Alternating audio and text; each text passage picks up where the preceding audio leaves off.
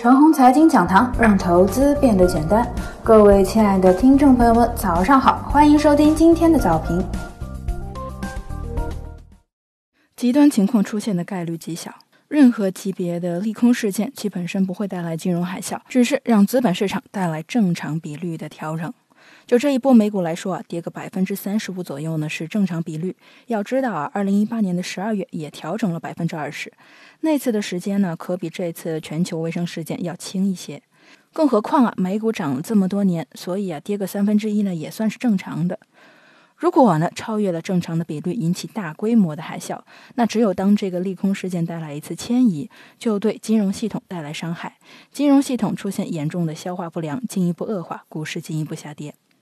就大 A 来说呢，合理的下跌啊就在两千七百到两千八百点，在任何的利空时间下，正常调整幅度就在这里。这个位置要想再次猛烈杀下去，那必须出现利空迁移，既对资本市场体系带来伤害，从而引起进一步的下跌。昨天下午的跳水啊，是不是已经在传流动性的危机，巨额赎回大型机构爆仓呢？情况就是这样。此处如果不是金融海啸，大 A 的两千七百到两千八百点是跌不下去的。资本市场也是很聪明的，很多做空的投资者也很聪明，知道继续让市场承压的利空是什么。这个点位如果要往下跌呢，已经不能用卫生事件来说事儿了，必须要拿金融系统危机来说事儿。可是金融系统危机会出现吗？国际市场危机根源呢是债券，而不是股票、期货、衍生品等等。股票和期货衍生品的任何波动呢，不会导致大型机构倒闭，而且股票和衍生品的投资者承担能力本身就比较大，而债券就不一样了。债券在日常是低风险、低收益的品种，可是啊，就有那么一下，债券变成废纸了。规模一旦特别的大，那一些大型的投行和银行会出现严重的亏损，触发倒闭潮。所以我的观点很简单：欧美股市即使腰斩，只要不伤害信用市场，一切都不是问题。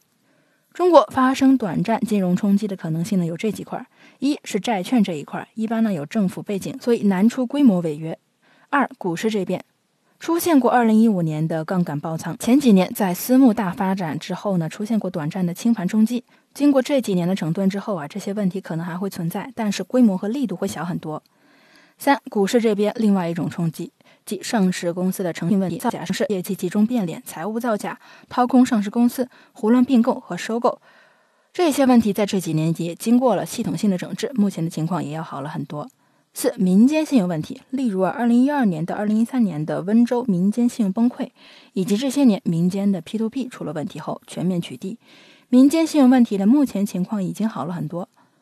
五、宏观经济核心问题在于大规模的产能过剩问题。而不怕产能紧缺。本次卫生事件导致企业停工，导致物资紧缺，这个问题对中国模式来说完全不是事儿，因为政策号召力和领导力非常强大。历史上产能问题啊，如二十世纪末中国轻工业大规模产能过剩，二零一二年中国传统重工业大规模产能过剩。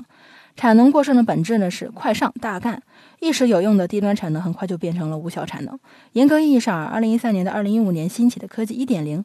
而后，大概在二零一五年末到二零一七年末，一度陷入了产能严重过剩和无效产能充斥阶段。同理啊，二零一九年兴起的科技二点零，在经过几年的发展之后呢，也会进入产能过剩和无效产能充斥阶段。那时候才是我国股市最严峻的考验。总结下来，中国发生极端情况的概率极小，世界上出现海啸的概率呢也不大。在不发生极端情况之下呢，眼前股市的两千七百到两千八百点呢是比较可靠的位置。